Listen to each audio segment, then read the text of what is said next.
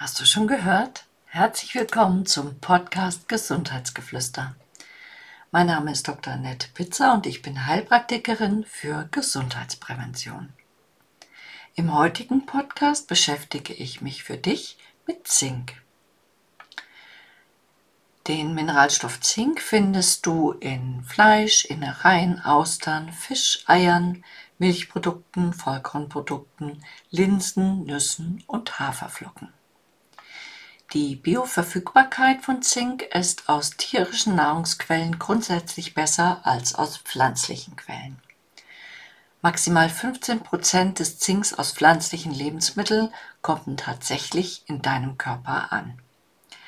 Der Grund dafür ist das in Pflanzen enthaltene Phytat, ein Stoff, der unter anderem für die Photosynthese bei Pflanzen benötigt wird. In unserem Darm binden sich äh, diese Phytate äh, an Vitalstoffe, so auch an Zink.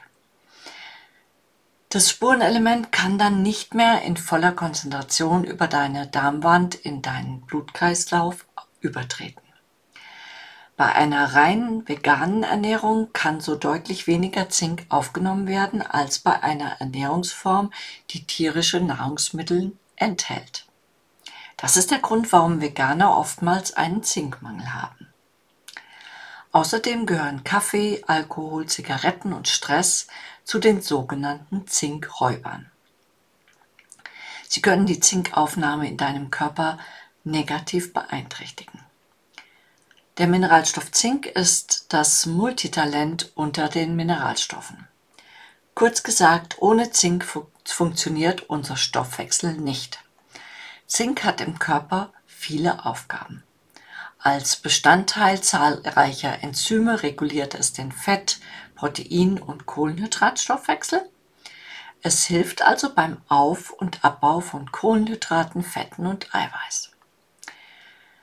Hersteller von Insulinpräparaten nutzen Zink, um eine längere Wirkdauer zu erreichen. Das Insulin muss dadurch weniger häufig gespritzt werden. Zink stärkt die Immunabwehr. Es kann die Dauer einer Erkältung reduzieren, wenn man es innerhalb von 24 Stunden nach Auftreten der ersten Symptome einnimmt. Studien zeigen, Menschen, die gleich zu Beginn einer Erkältung Zink zu sich nehmen, sind schneller beschwerdefrei als Patienten, die das nicht tun. Auf die Schwere der Beschwerden hat es allerdings keinen Einfluss. Im Immunsystem regt Zink die Differenzierung und Aktivierung der T-Zellen an und bildet eine natürliche Keimbarriere an den Schleimhäuten, indem es die Zellmembranen stabilisiert. Dadurch ist eine gute Zinkversorgung auch ein guter Schutz gegen Viren, Bakterien und Pilze, die über die Schleimhäute einzudringen versuchen. Ich verlinke dir ein Produkt in den Notes. Zink ist wichtig für ein normales Wachstum oder wenn wir ausgewachsen sind, für die Reparaturmechanismen des Körpers. So fördert Zink die Heilung und ist deshalb oft in Wundsalben enthalten. Zink ist beteiligt an der Herstellung von DNA und der Spermabildung. Es trägt daher zu einer normalen Fruchtbarkeit und Reproduktion bei, da es ein wichtiger Kofaktor im Hormonstoffwechsel und der Spermatogenese ist.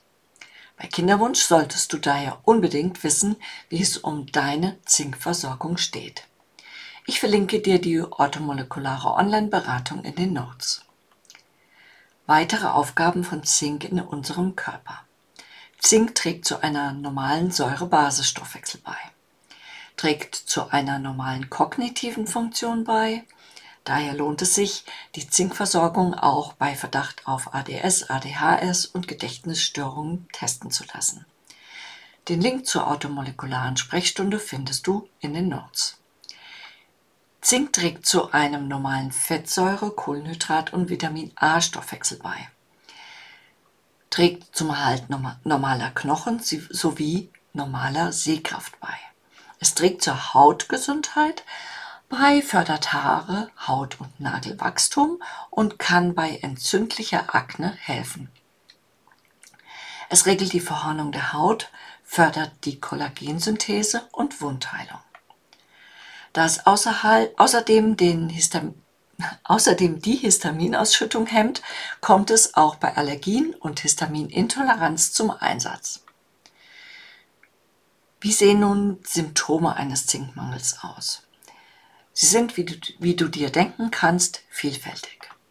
Verminderung des Geschmacksempfindens, Appetitlosigkeit, Hautveränderungen, gestörte Wundheilung, Haarausfall, brüchige, weißfleckige Nägel, erhöhte Infektanfälligkeit, Wachstumsverzögerungen, verzögerte Reparaturmechanismen, neurophysische Störungen, Störungen in der männlichen Sexualentwicklung und Reproduktionsfähigkeit und Konzentrationsstörungen. Ich hoffe, der Podcast hat dir gefallen und freue mich, wenn du mich abonnierst. Alles Liebe, deine Annette.